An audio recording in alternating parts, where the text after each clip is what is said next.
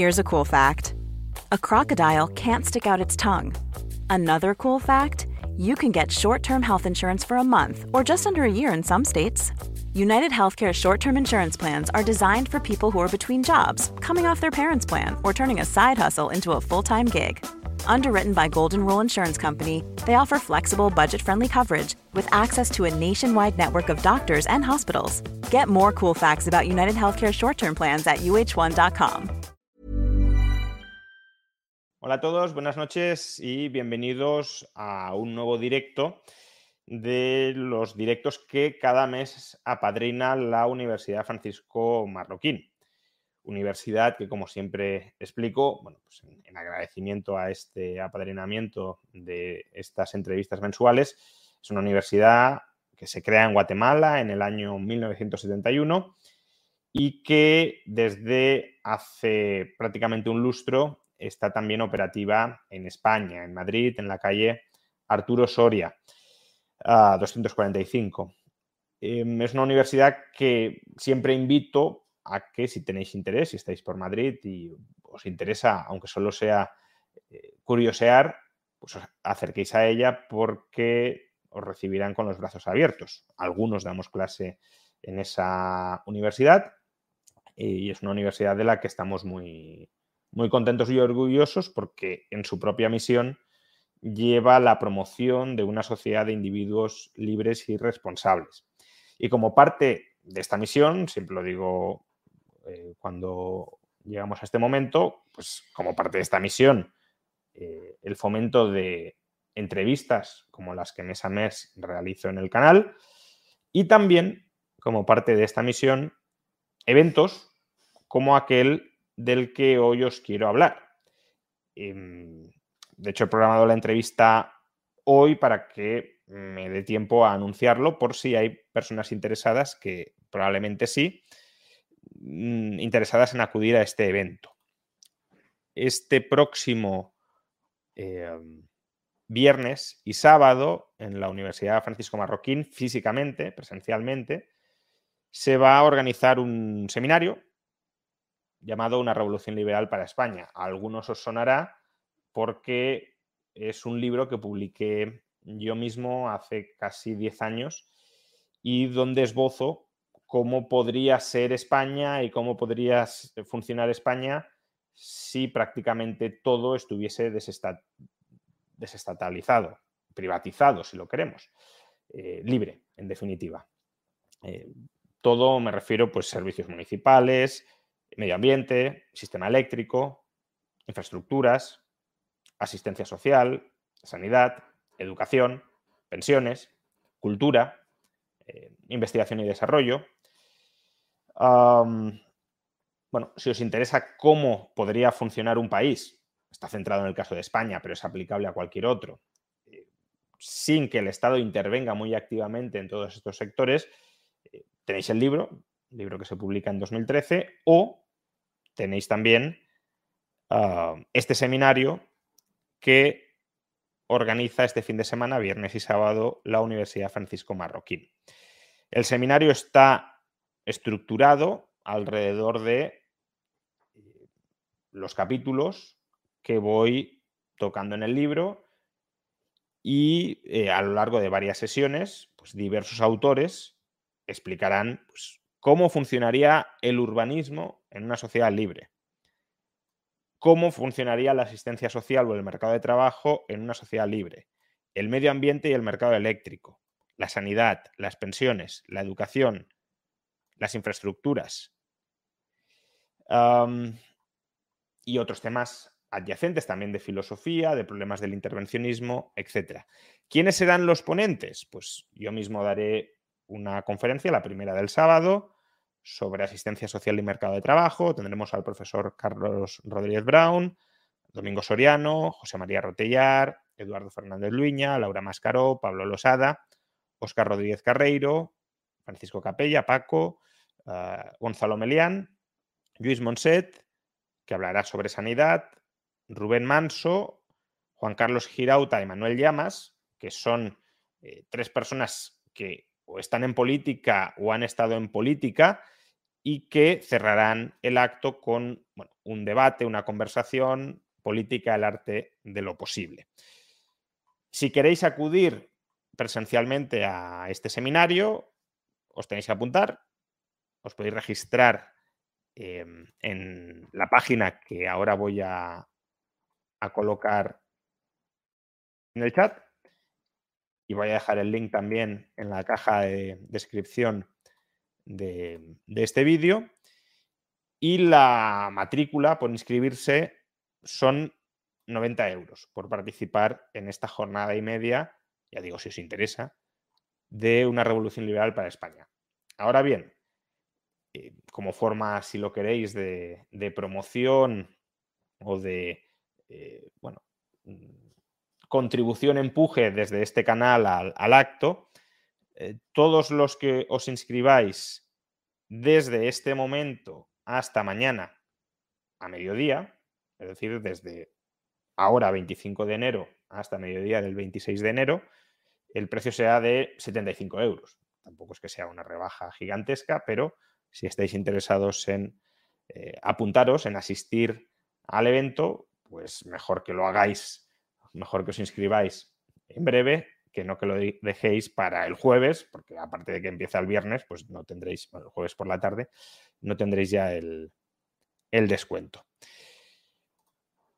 ¿Por qué anuncio esto? ¿Por qué comento o por qué hablo sobre este seminario? Pues aparte de porque lo organiza una institución que es la que apadrina estas entrevistas mensuales, la Universidad Francisco Marroquín, porque nuestro entrevistado de hoy es uno de los ponentes de este seminario que se celebra en la Universidad Francisco Marroquín el próximo viernes y sábado. Y me refiero concretamente a Luis Monset, que es el presidente de la Patronal de Sanidad Privada en Cataluña, la Asociación Catalana de Entidades de Salud, y también es secretario del Instituto von Mises en eh, Barcelona, del Instituto Mises de Barcelona. Luis, muy buenas noches, bienvenido. ¿Qué hay? ¿Qué tal? Muy bien, aquí estamos. Muchas gracias.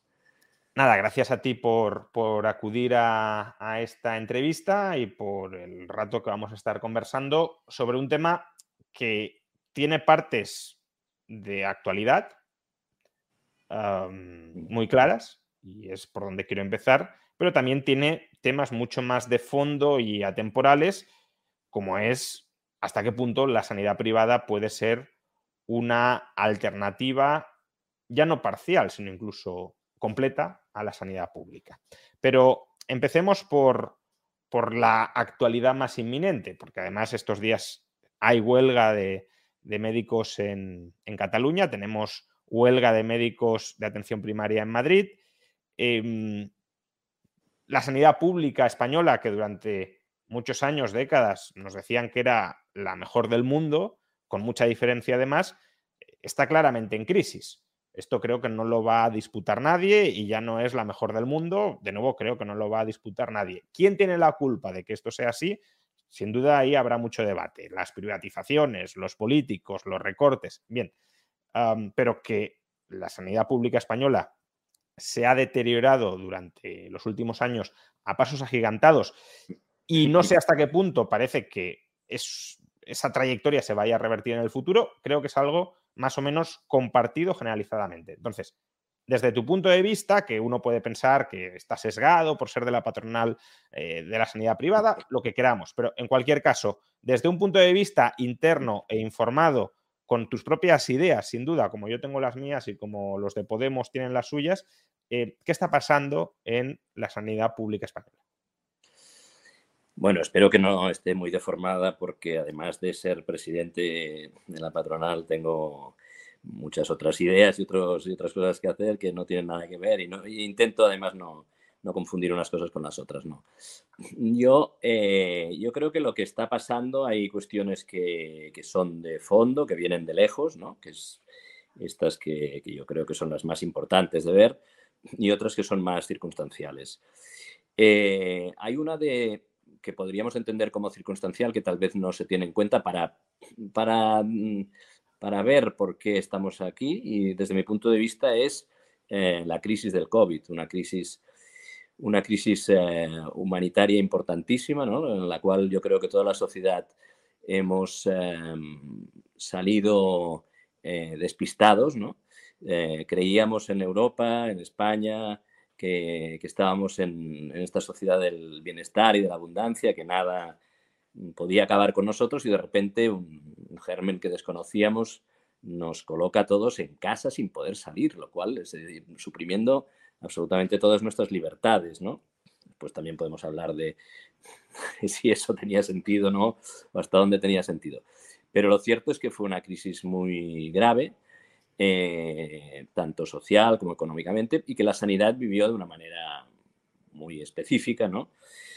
Y, yo quiero recordarlo primero porque creo que es verdad, pero que en, la, que en, el, que en el debe de la sociedad con, con el sistema sanitario, sea público, sea privado, o con los médicos, el aplauso aquel que se hacía eh, en, los días del COVID se debería tener en cuenta todavía, ¿no? porque yo creo que efectivamente el esfuerzo de los profesionales de la sanidad pública y de la sanidad privada también, pues fue importantísimo y, eso forma parte de la crisis. Yo creo que, que, los, que los sanitarios no se han recuperado en cierta manera de, de, esa, de esa, posición. Se, se ven menospreciados en cierta manera, ven que hay muchos problemas que no se solucionan y en este sentido creo que tienen razón.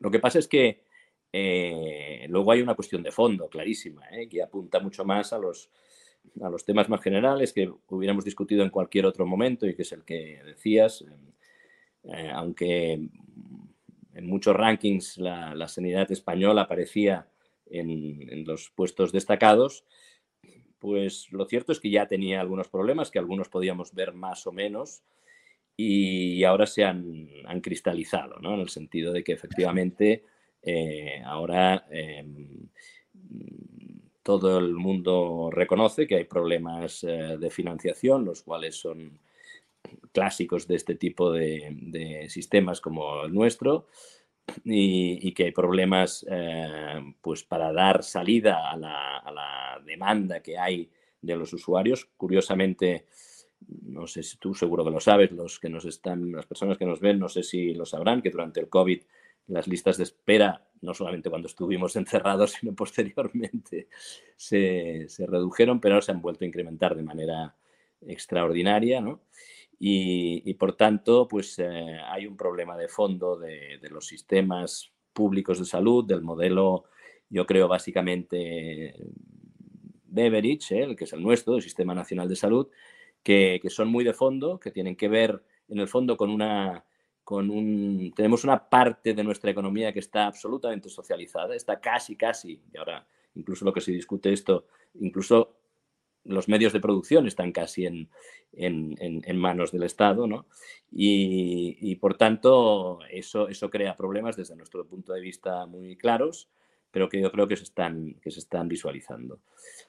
Por otro lado, hay otra de las, de las cuestiones que, que podríamos entender como coyuntural, ya viene de lejos, pero ahora se está poniendo muy de relieve, y es cierta que faltan profesionales, es decir, que eh, hay una tensión sumada a todas las tensiones anteriores para los profesionales, tanto principalmente médicos como enfermeras, de que efectivamente faltan profesionales. Después también, en la medida que quieras, podemos hablar de cuáles son sus razones o soluciones, pero lo cierto es que faltan. Y no solo faltan porque, porque los médicos de atención primaria, por ejemplo, quieran, quieran tener más tiempo, porque ahora haya congestión, sino, por ejemplo, en el sector privado, que, que no se mueve con estas con estas reglas también. Y por tanto, probablemente este es un sector que, está creciendo, la demanda crece sin duda por las razones que conocemos, por la edad de la, población, por, el incremento de, tecnología, eh, por el aumento de la riqueza mm, que, lleva a incremento también de demanda y por tanto eh, eso, está, eso es verdad. Y no hay una solución y menos soluciones mágicas y a corto plazo. Y después encima esto se mezcla con una situación en algunas autonomías, como es la, de Madrid, ¿no? en la cual la coyuntura política con unas elecciones municipales y autonómicas por delante, e incluso unas a futuro, yo creo que sinceramente, desgraciadamente, porque no debería ser así, pero es así, pues se mezcla también con esta, por lo menos con la inquietud, ¿eh? con la crisis de fondo, pues eh, sí, también, también, se, también se mezcla porque, porque, porque va a distorsionar a lo mejor algunas, alguna solución, digamos, pero, pero, pero tiene que ver, tiene que ver. Em, uno de los puntos que, quería tratar, y dado que lo has sacado tú, pues lo podemos eh, comentar ahora, es precisamente la falta de, personal. Em, ¿Por qué falta personal? Porque estas, eh, Ayuso, por ejemplo, lo ha comentado en ocasiones, eh, lo ha denunciado públicamente y, y, lo ha utilizado como un argumento como para excusarse, diciendo yo es que, aunque meta más dinero en el sistema sanitario público, esto per se no va a solucionar los problemas de fondo que es que faltan médicos de atención primaria. Pero, ¿por qué faltan? Eh, los médicos dicen que se les paga poco y que por eso muchos están yendo al extranjero, que puede ser, claro, si uno compara los sueldos de un profesional sanitario en España. Vale, pues te preguntaba que no sé si es solo un asunto de, salario o si hay algo más. No, yo no creo que sea solamente asunto de salario. Yo creo que tenemos efectivamente, ya digo, globalmente un, una descompensación entre oferta y demanda, ¿eh? que, dada además la, pues la, fin, la, omnipresencia del sector público, la gran presencia del sector público, pues eh, produce distorsiones eh, especiales, pero que es, que es generalizada. ¿Por qué se produce esta, esta por qué no casan la oferta de médicos y la y las necesidades de, médicos? Hombre, en cierta manera porque hemos sido muy restrictivos a la hora de hacer, o sea, un profesional sanitario eh, especialista, lo cual seguramente tenía sentido pues eh, obligar a que un especialista sin el título MIR eh, pues no pudiera ejercer, pero ello quiere decir que son cinco o seis años de carrera más, eh, otros cinco de especialidad, son 11 años para producir un, especialista. Eso, son muchos años y por tanto eh, ha habido una, descoordinación eh, de, los, de la producción propia, por decirlo de alguna manera. De todas maneras, yo creo que en este mundo globalizado las soluciones no las vamos a encontrar como algunos las buscan todavía en producir tantos médicos o enfermeras como vamos a necesitar en el momento en que se abren las puertas de las facultades, ¿no? Eso, eso va a ser imposible y por tanto tenemos que darnos cuenta que estamos en un mundo globalizado en el cual lo que hemos de convertirnos en polo de atracción de, profesionales de otros entornos. De hecho, ya está pasando con, profesionales eh, de Sudamérica, que son frecuentemente son los que vienen más abundantemente a, España, pues por, el tema idiomático y, porque tienen una, calidad reconocida y reconocible, pero hemos de ser atractivos para todo el mundo. Yo creo que ese, es el problema de, fondo, es este, no hay una fácil solución. ¿Tiene que ver que se les pague poco? No creo. No, no creo. Desde luego, todo el mundo piensa probablemente que, que se paga poco, pero por ejemplo, en el ámbito de la atención primaria, yo creo que lo que pasa es que hay una desmotivación, digamos, de, los profesionales por la atención primaria debido a la evolución que ha ido haciendo eh, este, esta parte importante, eh, que se ha vuelto a burocratizar probablemente mucho. Es mixta las, las razones por las cuales esto ha sucedido, porque los propios profesionales podían hacer algo de hecho, en, Cataluña hay unas experiencias, eh, yo creo que interesantes, muy interesantes, de, autogestión de profesionales y tienen resultados diferentes. Es decir, los profesionales que autogestionan su propio CAP eh, o área básica eh, tienen mejores resultados de salud y tienen mucha más satisfacción. Y por tanto, buscar soluciones de este tipo, además de algunas otras de, librar de burocracia a la atención primaria, de otras mm, cuestiones, pues yo creo que son en parte la, solución. Claro, pero eh, lo comentaban ahora en el chat, ¿no? Y claro, si uno lo piensa en esos términos, eh, estudiar 11 años para cobrar en atención primaria dos mil y poco euros al mes, quizá no, no parezca la trayectoria profesional más atractiva para muchas personas que están empezando la o se están planteando lanzarse a, estudiar medicina y posteriormente ejercer. Entonces, No sé si hay que combinar una flexibilización del procedimiento de adquisición de la capacitación de médico en España o, claro, importar médicos cualificados extranjeros que se han formado en unas condiciones eh, no tan estrictas como las de España, lo cual a lo mejor no significa que sean peores, sino simplemente que no ha estado tan mm. burocratizado. Sí. Sí, sí, no, no, no. Eh, eh, sin duda se, puede pensar que. Yo, sinceramente, no, no, no, creo que sea un problema de lo que se. de lo que cobran. De hecho, lo que está pasando, o sea, las plazas MIR actuales quedan libres. Claro, puedes decir, no, es por lo que cobran. ¿Saben lo que cobran? Bueno, yo creo que un MIR no está pensando sinceramente en esto. ¿eh? No, yo no, yo desde luego que soy MIR y médico de familia, por cierto, eh, no en ningún momento, ni, mis compañeros me parece que entraron en la profesión pensando a ver cuándo iban a cobrar. Otra cosa es que después pese, pero, pero al principio, pero al principio no, no. Y, y bueno, y ahí el problema, claro, es que eh, bueno, en, un sistema donde no se puede retribuir adecuadamente a aquellos que se, se esfuerzan más, mm, pues la desincentivación va a existir probablemente casi siempre, aparte de que pues eh, el pagar mejor a los profesionales quiere decir, mm, en fin, eh, un esfuerzo del Estado que, tendrá que sacar dinero de algún otro sitio, ¿no? Yo creo que, que debe ser una prioridad, pero ya digo, no, no, no, no creo que este sea el, principal problema, ¿no? Eh,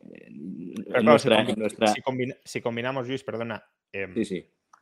11 años estudiando, que algunos dicen, bueno, y mm. si y si fueran 20, por eso tiene que cobrar más. No, pero claro, si tú vas añadiendo costes de oportunidad de años perdidos, que, no estás en el mercado laboral, que no estás progresando, pues eso eh, a la hora de, plantearte lanzarte ahí, pues eh, lo tienes en cuenta. Si combinamos esa carrera de estudio o de formación em, académica y práctica dilatada con unos salarios que están en la media de mercado, no están ni mucho menos por encima, y la actual sobrecarga de trabajo que tienen muchos de estos profesionales, pues claro, si uno se plantea, yo me voy a meter aquí, perder una década de estudio para cobrar muy poco y además una vez consiga plaza estar absolutamente machacado a trabajar porque falta personal. Entonces, ¿la solución cuál sería? Incorporar mucho más personal, quizá pagarle algo más y por, por esa combinación de bajar la carga de trabajo, que actualmente es exagerada, con sueldos mayores, volver esa profesión de nuevo más atractiva como lo era en el pasado, para mm, también facilitar burocráticamente desde dentro la formación de nuevos médicos y atraer eh, profesionales de fuera. Ese sería un poco el, resumen de, cómo resolver a medio o largo plazo la crisis. A corto plazo probablemente, salvo la inmigración, no haya muchas soluciones. Sí. Sí, de todas maneras, ya digo, ¿eh? yo, yo me da la sensación de que eh, hay una cierta crisis, sobre todo en el ámbito de la atención primaria. ¿eh? En el ámbito de la especialización no tanto, aunque también del el profesionalismo liberal. Es decir, eh, el médico no se siente responsable de la salud de sus, de sus pacientes, por lo menos directamente, se siente una parte del engranaje eh, eso no, no, lo digo en detrimento de, lo, de, lo, mucho que se esfuerzan, ¿eh? lo digo por, por, la, por, la, coyuntura, por cómo está planteado, cómo está planteado el sistema.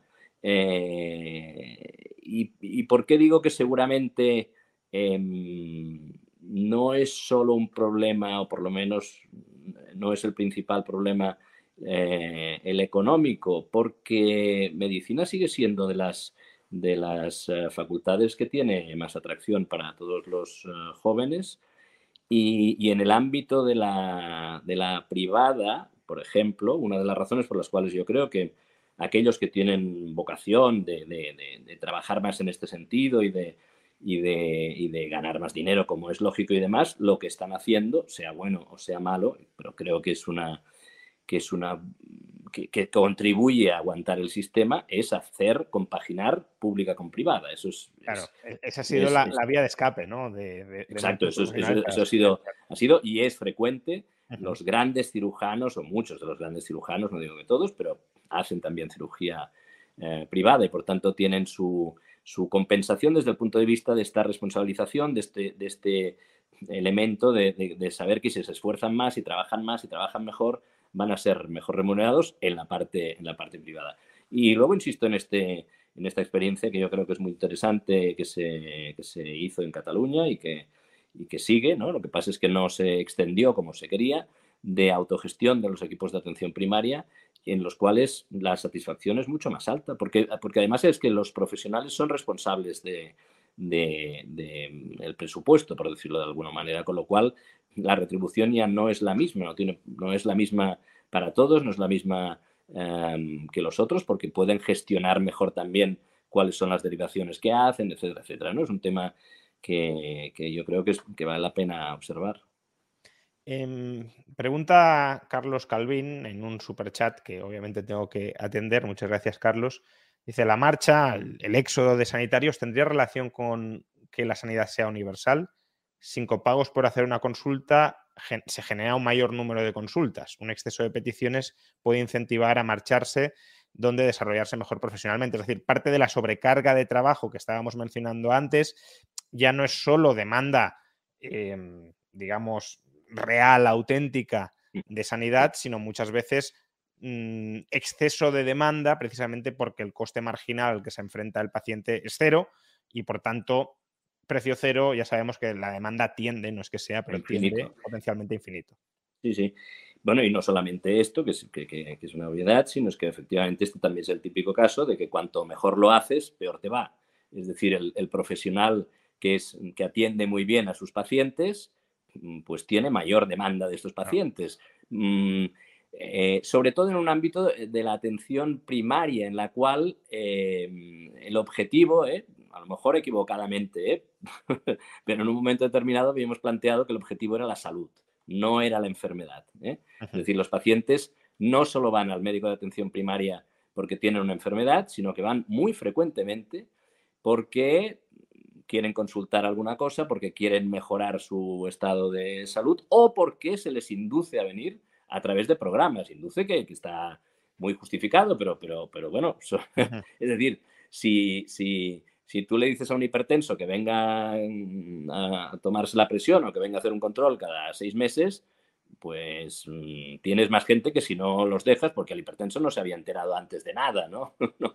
Entonces, eh, claro, si uno hace programas de seguimiento de enfermos crónicos mucho más exhaustivos y demás, tiene más demanda, pero no tiene ninguna, no obtiene ninguna satisfacción más que la profesional que podría obtener, ¿no? Entonces esto, pues no está bien ajustado como, como es, como entiendo que es lógico, vamos, creo que coincidimos, ¿no?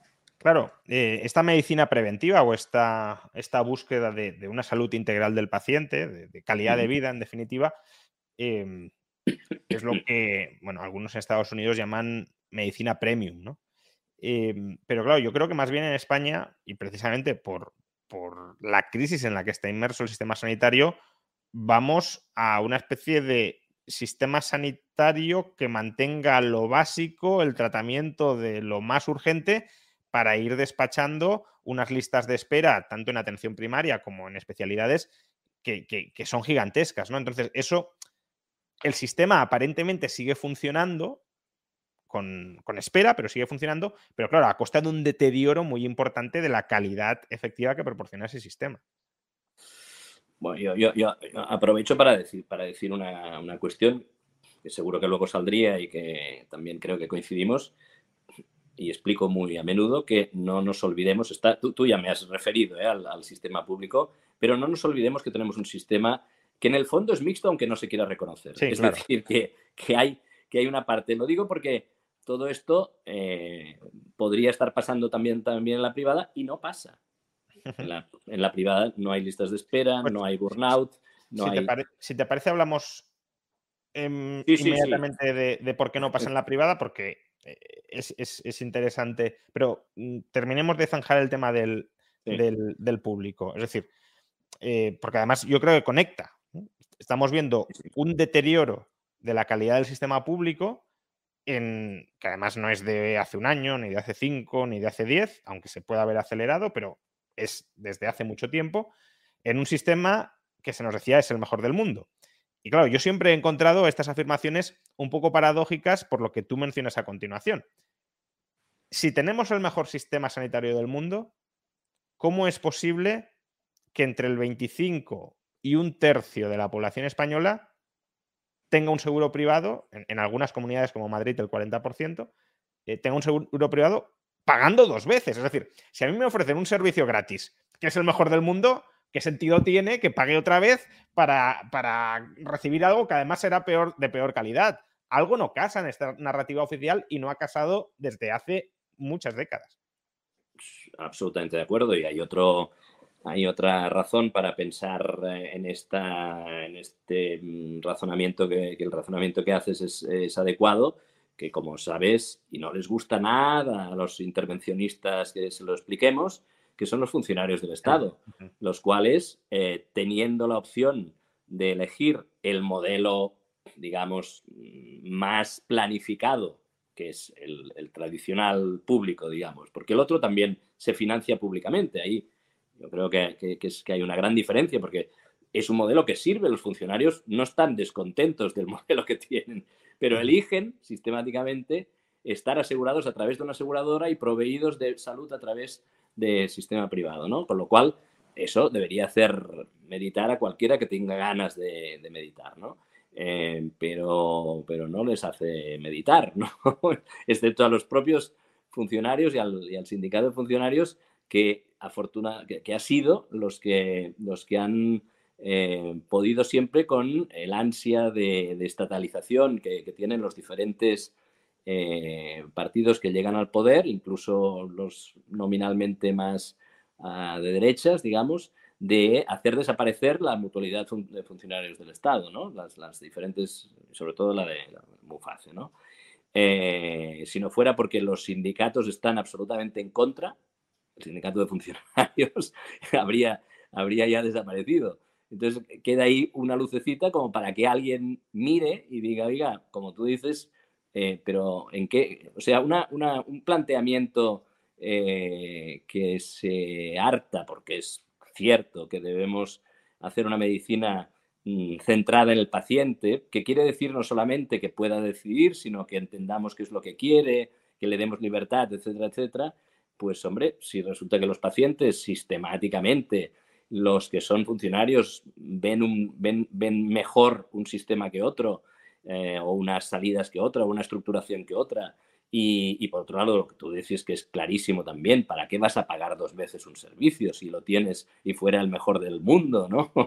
es decir, en, en, los, en, los, en, los, en las zonas de, España que son más ricas, porque además eh, la coincidencia es total, en las cuatro autonomías donde hay más, más riqueza, hay más eh, em, aseguramiento privado. Porque la gente que tiene capacidad para hacerlo, pues lo hace porque cree que es una manera de tener mejores servicios.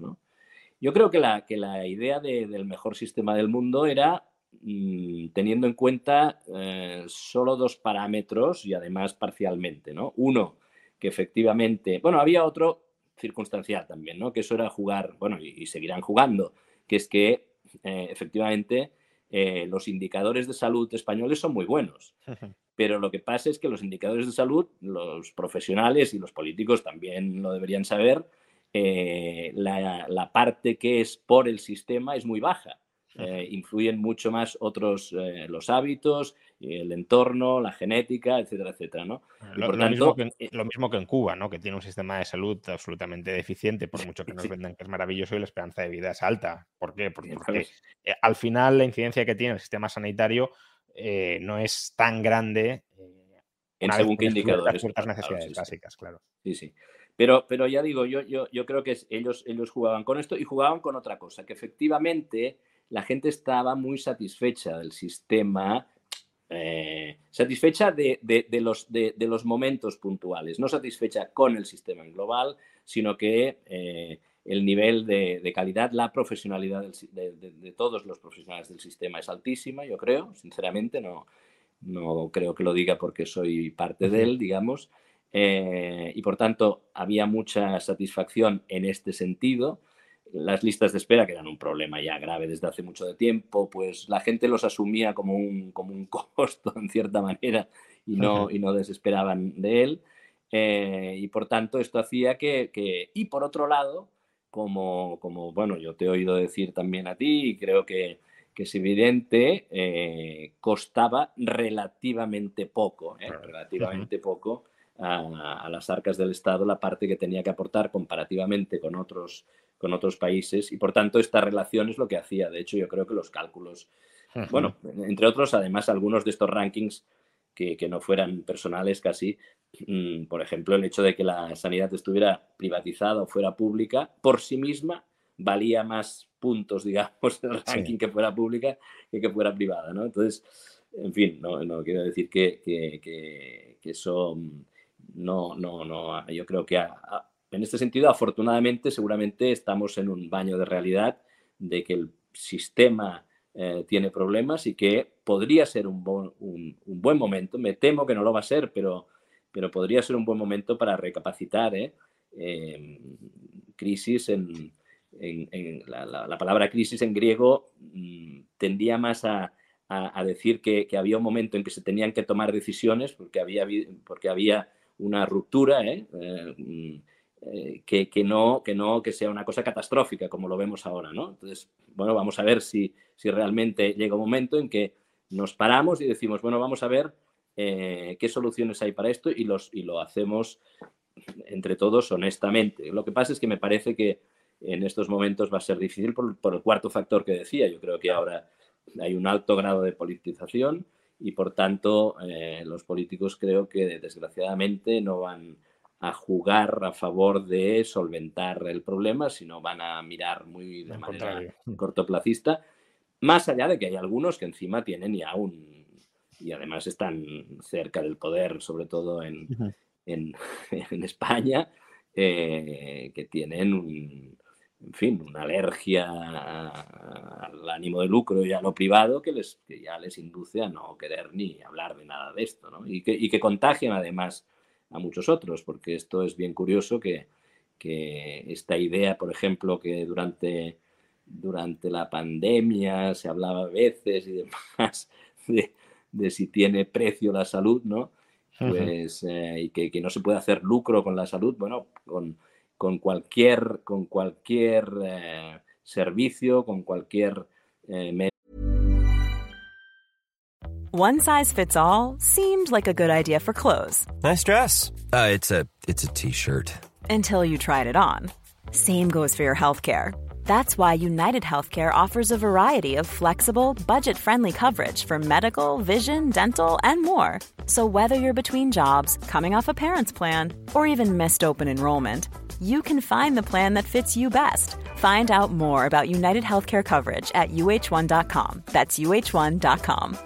A lot can happen in three years, like a chatbot may be your new best friend. But what won't change? Needing health insurance. United Healthcare Tri Term Medical Plans, underwritten by Golden Rule Insurance Company, offer flexible, budget friendly coverage that lasts nearly three years in some states. Learn more at uh1.com. Many of us have those stubborn pounds that seem impossible to lose, no matter how good we eat or how hard we work out. My solution is PlushCare PlushCare is a leading telehealth provider with doctors who are there for you day and night to partner with you in your weight loss journey. They can prescribe FDA-approved weight loss medications like Wagovi and Zepbound for those who qualify.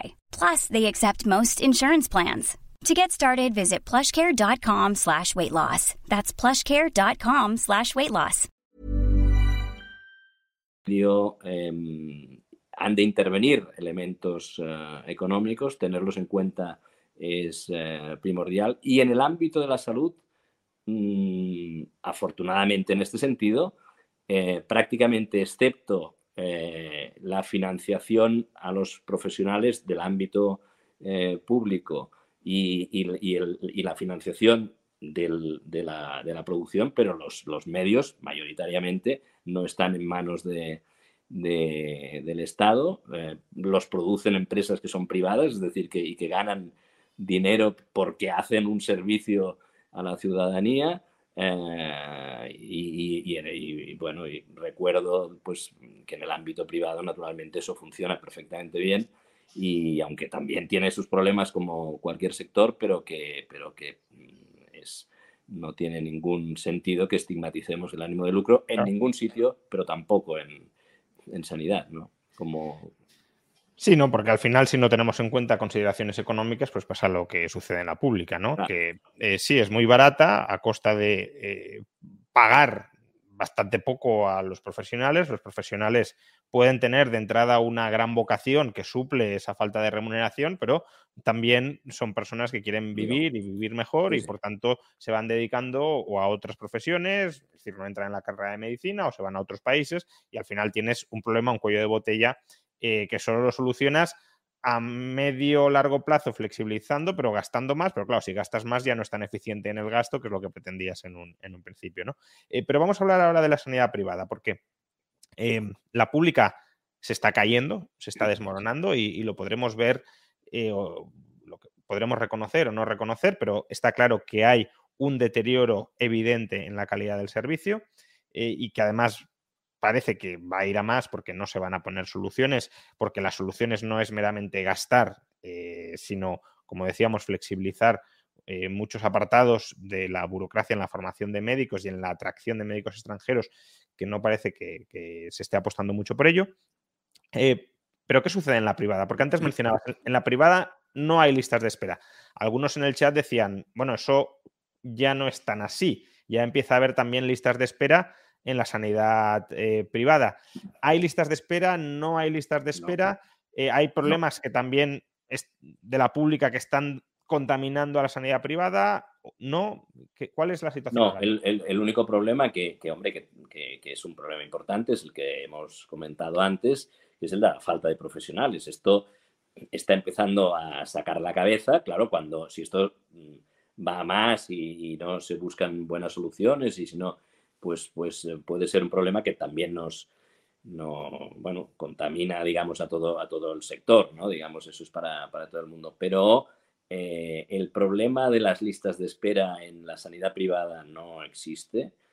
Y, el y otro problema que hay también, que es uno de los que contribuyen a, este deterioro de la sanidad eh, pública, es que empieza a haber o hay una obsolescencia de, equipamientos, de, tecnología, de eh, cosa que en la sanidad privada está pasando exactamente todo lo contrario. Es decir, como, como el, capital está viendo que, la sanidad es un sector eh, estable respecto a los vaivenes de, la economía y por otro lado en expansión, porque la gente, sobre todo en países ricos, como hemos comentado mil veces, pues busca eh, Em, comprar más salud, por decirlo de alguna manera, y por tanto intentar, pues, eh, las inversiones mm, en estos momentos te quitan de las manos prácticamente. Las, las inversiones que se están haciendo son, son extraordinarias. Incluso alguien pensaría que desde el punto de vista estrictamente económico no están bien planteadas porque no son con los ratios que, que uno compraría una empresa en otro, en otro sector, ¿no?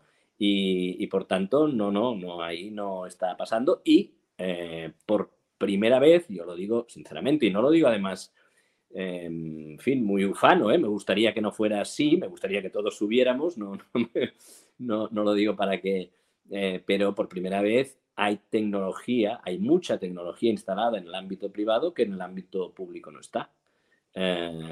y, eso, claro, eso deteriora el nivel de calidad de, mm, bueno, del, máximo nivel, es decir, si nos conformamos cada vez con menos, pero además los profesionales, además en este sentido, eso sí que son, son conscientes y obviamente mm, quieren buscar, pues, eh, eh, utilizar las máximas capacidades diagnósticas, etcétera, etcétera, ¿no? Pero si hay, si, si empieza a haber como está habiendo una falta de profesionales en España, eso inevitablemente también afectará a la privada. Quiero decir, si, no, si, el capital humano no está. Sí, sí, sí, sí, no, no, seguro, seguro.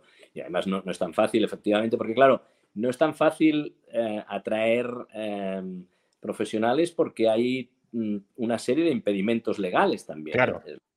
Es decir, que, esto es una de las cosas que sería, si lo entendieran, sería relativamente fácil de solucionar, ¿eh? porque claro, eh, todo el mundo entiende que, en una situación determinada, pues tú puedes buscar en los profesionales que tengan 10.000 títulos, 10.000 acreditaciones y 200, pero en momentos de necesidad hombre, deberíamos entender que si han estudiado y pasan un, pequeño nivel y demás, deberíamos eh, aceptar que, porque siempre será mejor que no, que no, que no tenerlos. ¿eh? Es decir, lo que pasa es que hay intereses creados eh, en todos sitios, no hay, no hay un interés espacial porque no se ve en, el, gobierno, yo creo que los gobiernos no tienen, pero vamos, el gobierno central sobre todo no tienen esta, esta visión de, que es bueno que, entren profesionales y que seamos atractivos para profesionales extranjeros, no solamente sudamericanos, sino, porque no, europeos, portugueses, franceses, de, otros, de otros entornos de Europa que, podrían venir con una, con una cierta facilidad. Y esto no está pasando. No está pasando que las universidades y las facultades tampoco estén muy, muy convencidas de, de esto que comentaba antes, ¿no? Tienen una idea un poco decimonónica respecto a lo que yo creo de cuántos hacemos y resulta que es que luego mm, la gente no acaba la facultad y cuántos no sé qué. Bueno, pues oigan, busquen soluciones a esto, pero, pero, pero es que esto va a pasar, ¿no? Que, decir, la, solución a lo mejor pasaría que si has invertido, porque sobre todo las facultades públicas, un dinero en una persona que luego después no ejerce, a lo mejor debería pagarlo, no sé, pero, pero, pero, pero mm, hay ahí y después los mismos hemos de hacer una reflexión en este sentido, los profesionales, tanto desde las academias, las, las, especialidades, los colegios, no tienen un gran entusiasmo por abrir, digamos, eh, la, posibilidad de que, de que vengan eh, médicos extranjeros y, por tanto, mm, ese es un problema. Pero ¿cuál es... quiero decir, en Estados Unidos puedo entender perfectamente que el lobby médico no quiera facilitar la entrada de trabajadores extranjeros porque eso rebajaría sus remuneraciones, con lo cual en Estados Unidos a través del sistema de licencias médicas eh, se restringe artificialmente la oferta de médicos, se restringe la, inmigración eh, para mantener las remuneraciones muy altas. Pero claro, en España, donde las remuneraciones, sobre todo en la pública, vienen fijadas por ley, eh, ¿cuál es el incentivo perverso que lleva a que unos políticos, que en este caso es el gobierno central, porque la competencia reside ahí, eh, que no quieran abrir la mano del procedimiento general de convalidación de las capacidades, de las facultades de un médico extranjero para ejercer en la pública o en la privada en España. La, verdad es que las, últimas no lo sé, solo tendrías que explicar, solo tendrías que preguntar a ellos, porque yo no lo entiendo demasiado, no lo entiendo demasiado. Sí que, como te digo, podríamos creer que no, que no, que no, que no acaban de creer en, la bondad de, esta globalización y de estos profesionales que van y vienen y que, etcétera, etcétera. Y por otro lado, que ceden a veces a presiones de, aquí no están tan organizados, pero son potentes. Y, hombre, esto es, eh, la vía MIR es una vía eh, que, son las, las ah, las academias de especialidad eh, las que deciden más o menos si, si, hay plazas, cuántas plazas se van a ofertar. Podrían, no, no, no, no, debería, no debería ser así. Las facultades deberían tener mucha más capacidad para hacer. Deberíamos buscar, por ejemplo, acuerdos con la, con la privada, ¿no? Que, no, que no se buscan eh, para formar eh, profesionales y etcétera, ¿no? Pero no, no, la verdad es que debe ser complejo y yo ya te digo, se lo deberías preguntar a ellos porque la solución, la solución parcial, pero además yo creo que aunque sea parcial es que no va, no va a casar nunca la, y además afortunadamente la, oferta eh, que, hacen las universidades ahora con la de 11 años más tarde respecto a especialidades. No, es que no, es absolutamente imposible. No, no sabemos si hay algunas especialidades que crecerán o decrecerán o desaparecerán eh, en 11 años. En 11 años es que eh, lo que puede pasar es, y por tanto, no, no, no, este no ha de ser el objetivo. El objetivo es el objetivo ha de ser que las universidades sean atractivas. Por cierto, tanto para los de aquí como para los de fuera. Es decir, ¿por qué no vienen gente? Bueno, ya vienen, ¿eh? sí que vienen, pero deberíamos ser atractivos. Pero independientemente, nosotros creamos en nuestras universidades Em, facultativos, personal facultativo, em, que trabajará en nuestros hospitales o en otros. Y, la, y la, calidad de, nuestros, de, nuestra, de nuestra enseñanza superior pues, mm, se, centrará en esto y debe ser buena por esto y debe ser mm, competitiva en el ámbito internacional. Y luego nuestros hospitales y nuestros centros también deben ser competitivos en el ámbito internacional. Claro, es más difícil que, alguien se sienta atraído, digamos, por, por ir a trabajar en un área básica de salud, ¿no? Esto es más, más complicado. pero, pero mm, eh, bueno, ahí, ahí lo que hay no es tanto, ya digo esto, sino el que la misma profesión de especialista en atención primaria se haga más atractiva, se le dé más capacidad de, libertad, de, sentirse más cerca de, su profesión, que es eh, tratar pacientes y que estén bajo su responsabilidad y tener una relación eh, directa, no, hacer mucha burocracia y tener que hacer... Eso por lo menos en teoría. Yo creo que, la, que, la, que los, los buenos profesionales buscan esto. Después hay hay, como siempre, en todos sitios hay quien busca una vida fácil, ¿no? Y, entonces también, yo, yo, la verdad es que yo ya sabes que como, como presidente de una patronal, pues, em, y, he, estado, he sido director mucho tiempo, pues negociamos el convenio colectivo y por tanto tengo muchos contactos con los sindicatos y además creo que tengo buena relación y he conocido gente encantadora y, gente, en fin, no, no, no, no, no es que nadie vea un, prejuicio en lo que voy a decir, pero me alucina que los sindicatos sigan pidiendo que se reduzcan el número de horas que trabajan los profesionales por decreto, ¿no? Porque es que es el convenio colectivo. En un momento en el cual eh, hay Em, estos problemas eh, de, falta de personal, lo que deberían decir en todo caso, oiga, páguenos mejor, pero, ya estaremos dispuestos a hacer más horas, porque es que además encima no, yo no, no les sé ver la, la, relación que hay entre tener una jornada anual de 1.650 horas o una de 1.640, que quiere decir que trabajas 10 horas menos al año. Yo eso no le veo ninguna felicidad, mientras que cobrar a lo mejor 100 eh, euros más al, al, mes, sí, ¿no? Es bueno, pues hay una... bueno, sobre todo yo creo que lo, importante es que haya la posibilidad de que el trabajador opte entre, entre ambas vías, ¿no? Pero imponer ah, un, mismo criterio a todos, la misma tabla rasa a todos, es lo, es lo absurdo, ¿no?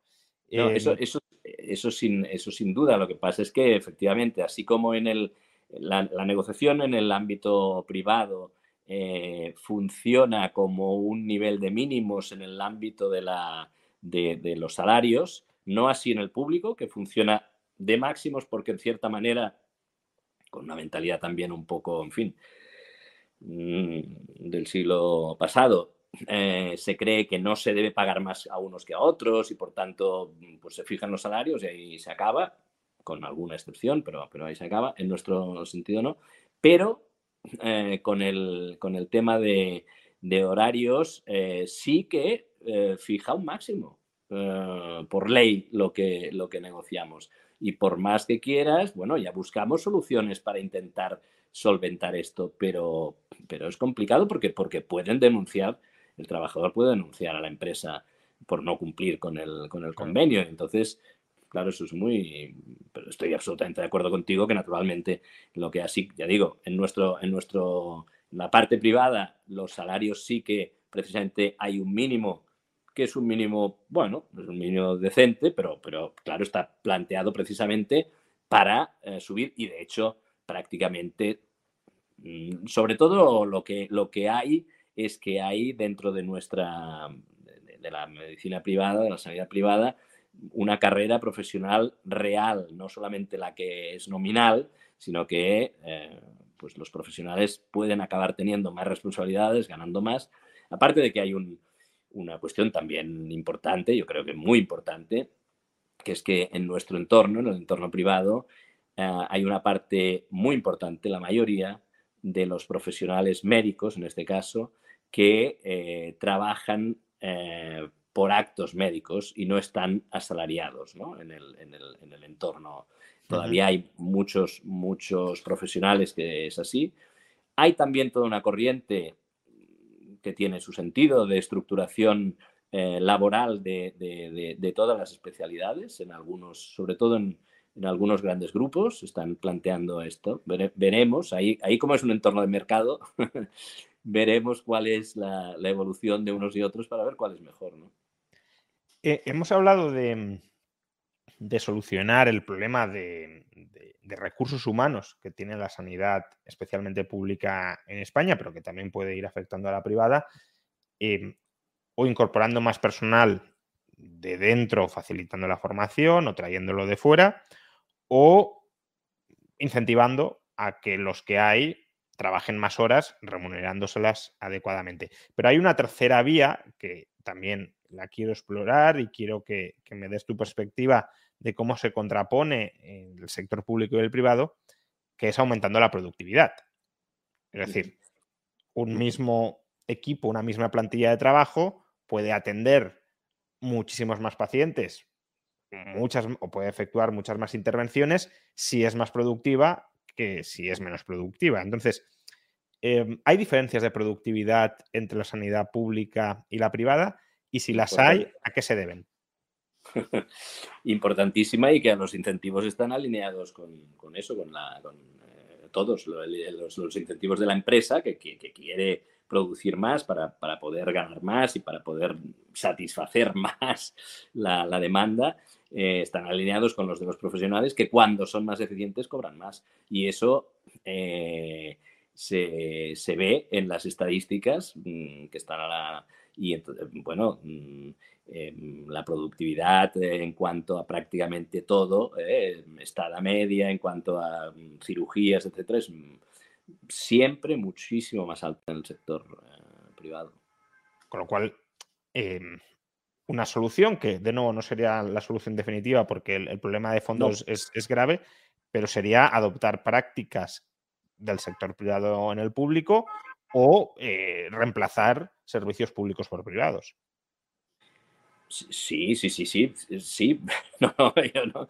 yo estoy absolutamente convencido de que efectivamente eh, el, problema, como he insinuado antes, de, los eh, sistemas nacionales de salud em, como el nuestro, pues que son sistemas en los cuales no, hay libertad, no, no, existe mercado y por tanto, eh, de hecho, no, no, no, se, no se encuentran oferta y demanda porque, porque son rígidos en, en ambos sentidos y no tienen ninguna tendencia a encontrarse. Entonces, ese, ese es, su problema.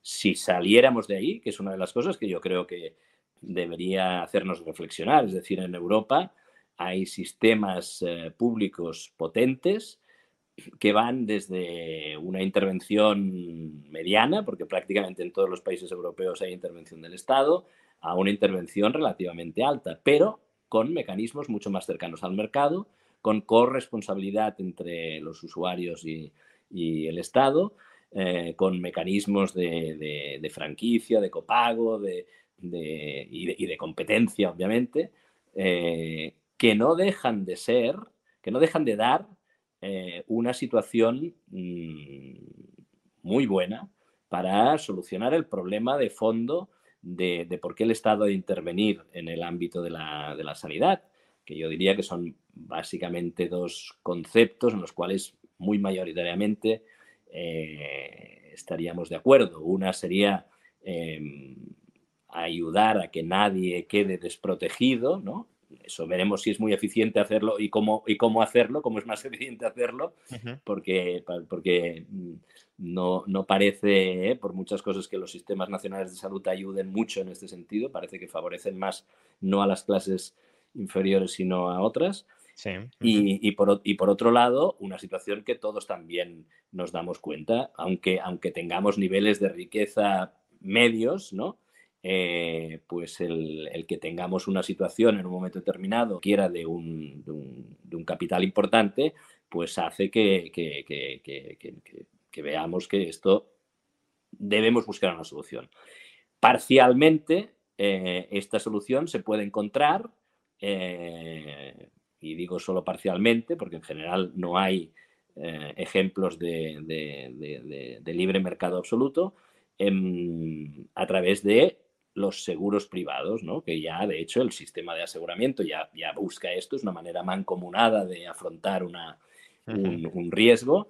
Eh, y, esto ya digo, en, en, toda Europa, en Centro Europa, no toda Europa, pero básicamente en Centro Europa, son el tipo de modelos que, que existen y son modelos de estado del bienestar que, creo que deberíamos y podríamos aceptar y por lo menos discutir de manera abierta porque tienen eh, mucha más consistencia para situaciones como esta, desde mi punto de vista, y después tienen una cosa que es, que es muy importante, porque claro, yo eh, estoy de acuerdo en que em, se debería probablemente, necesita la sanidad pública más eh, poner más un esfuerzo económico más importante.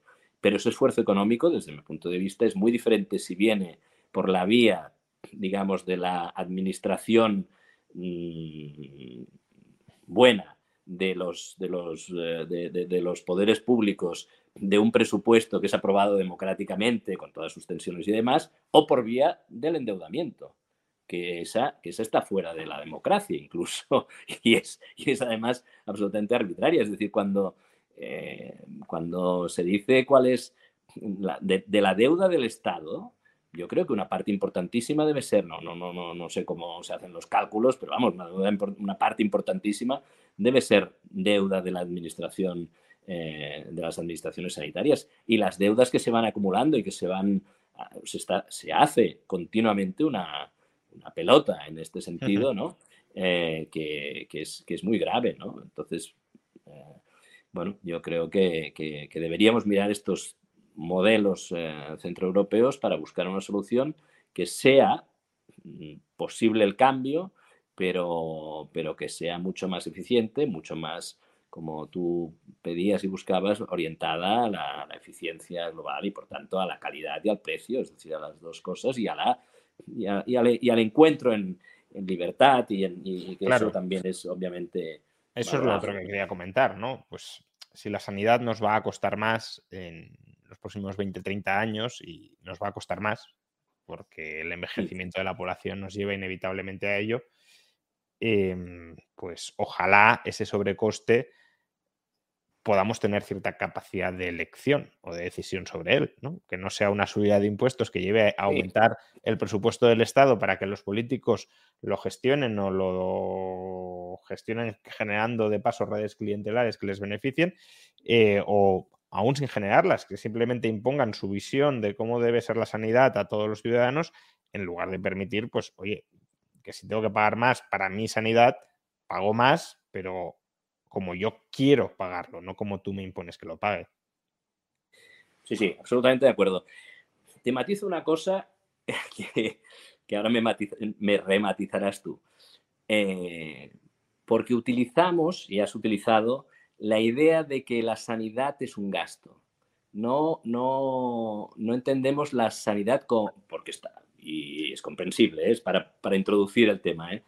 como uno de los, de los eh, de los sectores de más capacidad de riqueza en el futuro.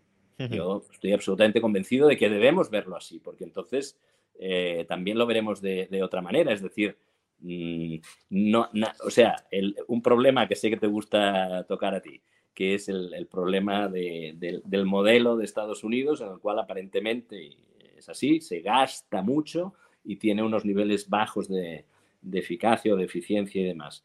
Bueno, yo, si tiene bajos niveles, se tiene que discutir, y es cierto, pero porque gaste el 14% de su PIB, yo no le veo nada. Porque gaste, vamos, no porque gaste, porque además encima el PIB teóricamente es una medida de riqueza, es una medida de, ver hasta qué punto los diferentes sectores del, país eh, crecen o no. Entonces, un país, un país tan puntero eh, en todo, pero que sea que es puntero en sanidad, eh, Estados Unidos lo es, pues que, su sector crezca mucho como, que, como sector libre, capaz de crear, de, crear riqueza, a mí eso no me parece mal. Luego vienen muchas otras cosas en las cuales también coincidiríamos seguramente de que no hay eficiencia, que hay intermediación que es, que es eh, nefasta por parte del, tipo de aseguramiento que hay en, en Estados Unidos, en la cual entonces no se responsabiliza nadie del gasto y eso hace que no, que no haya límite, bueno, en, el, en el, momento ya digo de gasto, pero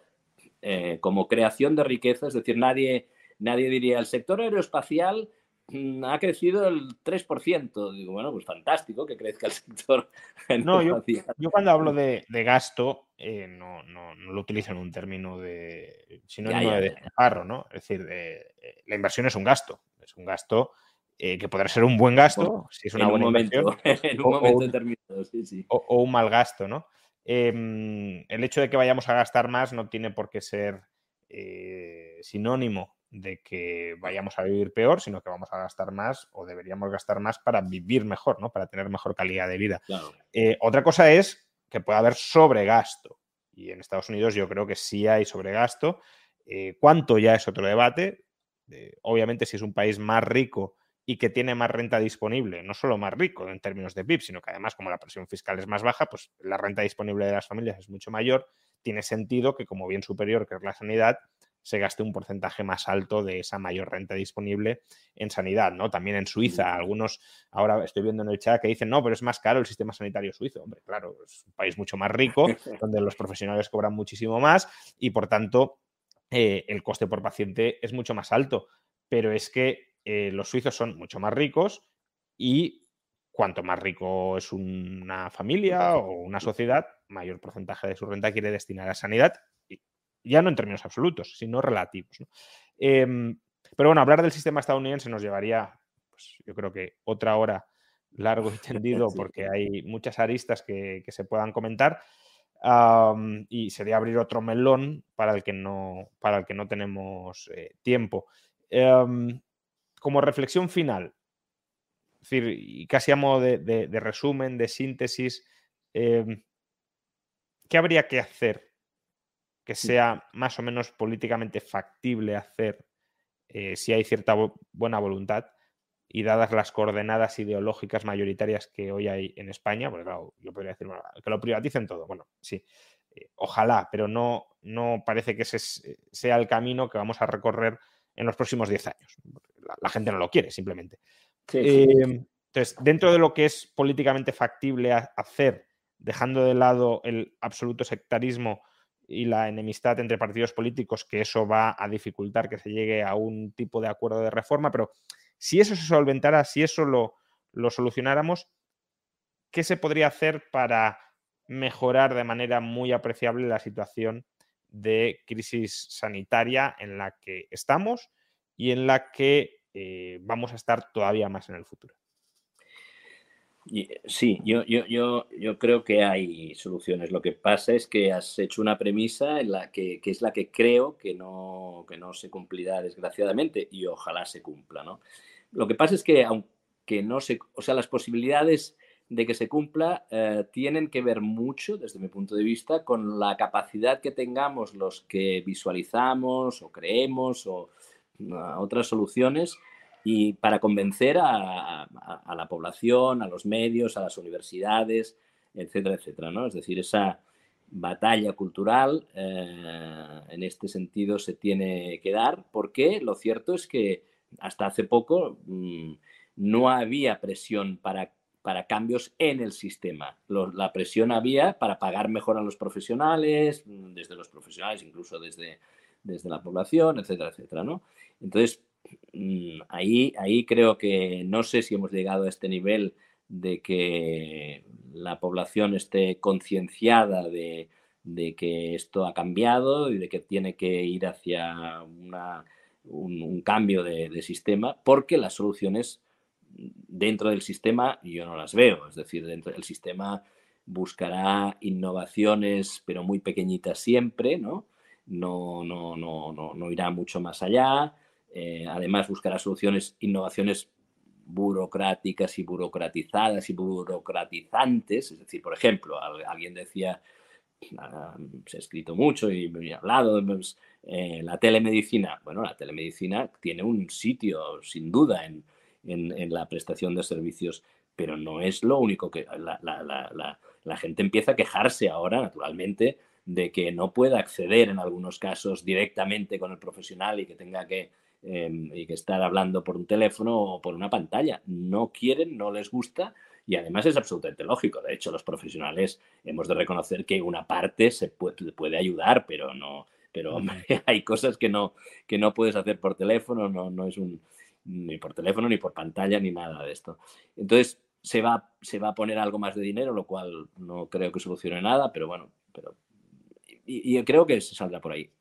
¿Qué se debería, qué se debería hacer? Pues un poco lo, lo has insinuado tú y lo he insinuado yo, ¿no? Deberíamos ir a no a cambios radicales, porque seguramente no se podrían producir y bueno, y habría demasiada discusión, sería un cambio, pero sí a, modelos en los cuales eh, haya más libertad, más responsabilidad del ciudadano, tanto mm, directa como indirecta, me refiero a, a, la económica también, es decir, seguramente hemos de buscar que los ciudadanos de alguna manera, y seguro a lo mejor sus niveles de renta, pues tengan copagos o tengan franquicias o tengan demás, y competencia, y por tanto competencia eh, quiere decir que el modelo, los, modelos eh, en los cuales se ha introducido una cierta competencia un poco más eficientes lo son, ¿no? Y por tanto, eh, si dejamos de creer que desde, desde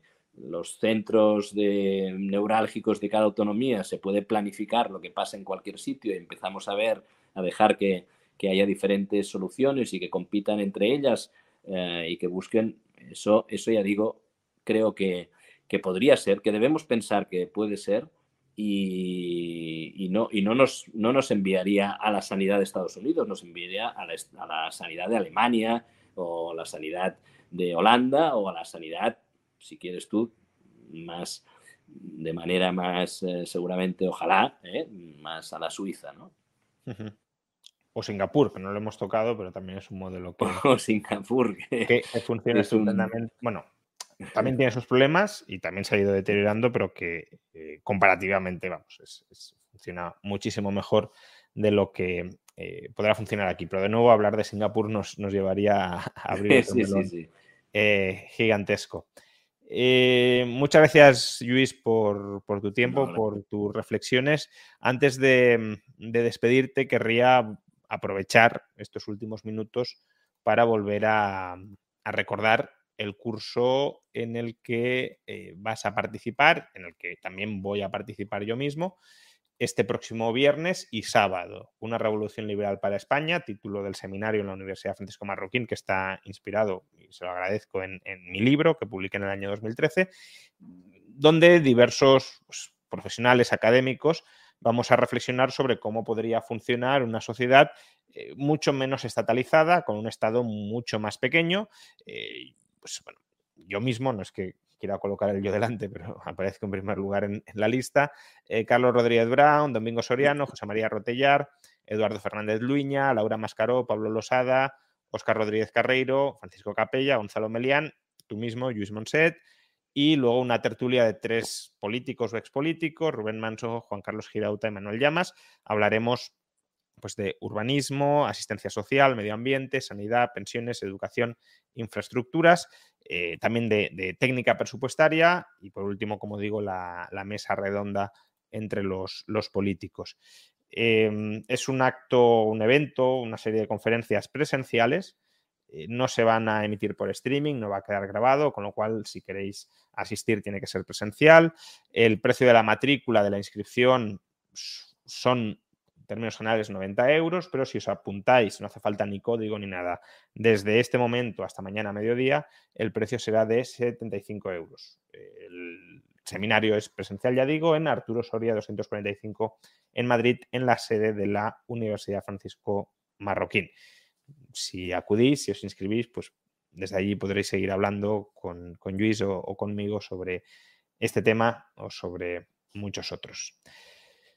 Lo dicho, Luis, muchas gracias y espero tenerte de vuelta en un futuro para hablar de otros temas que, nos han quedado pendientes. Muy bien, muy bien. Muchísimas gracias a ti por, por invitarme. Yo también creo que, que sería bueno, es un, sería un termómetro interesante ver hasta qué punto eh, hay muchas personas que piensan que podemos hacer una revolución liberal en el sentido figurado, pero, pero efectivo eh, en España. Y desde luego te quiero agradecer no solamente la invitación, sino el papel tan importante que, estás jugando desde hace mucho tiempo, tanto tú como la Universidad Francisco Marroquín, para difundir unas ideas de libertad que yo creo que son fundamentales para, cualquier, para el desarrollo de cualquier sociedad y de cualquier, de cualquier persona eh, en el siglo XXI todavía más. También el papel que hacéis vosotros en, Cataluña desde el Instituto Mises, no, no lo perdamos de vista. Lo intentamos, lo intentamos. Pues muchas gracias, eh, Luis. Eh, nos vemos próximamente. Y a todos los demás, pues muchas gracias por habernos acompañado en esta hora de tertulia con algún accidente de la conexión eh, de Internet, pero en cualquier caso creo que ha quedado una tertulia más o menos fluida y espero que algunas cuestiones se hayan podido aclarar, probablemente hayan surgido otras dudas, pero que os vayáis con algo más de formación e información sobre un tema tan importante como los problemas del sistema sanitario público, especialmente público en España, eh, problemas que por desgracia creo que se van a ir amplificando con el paso del tiempo. Nos vemos en los próximos días en otro directo en este canal. Queda pendiente la tertulia macroeconómica para este mes. Eh, pues antes de que termine enero la celebraremos y debatiremos sobre cuál es la situación ahora mismo de la economía mundial. Nos vemos antes de que termine el mes en otra tertulia en este canal. Hasta entonces.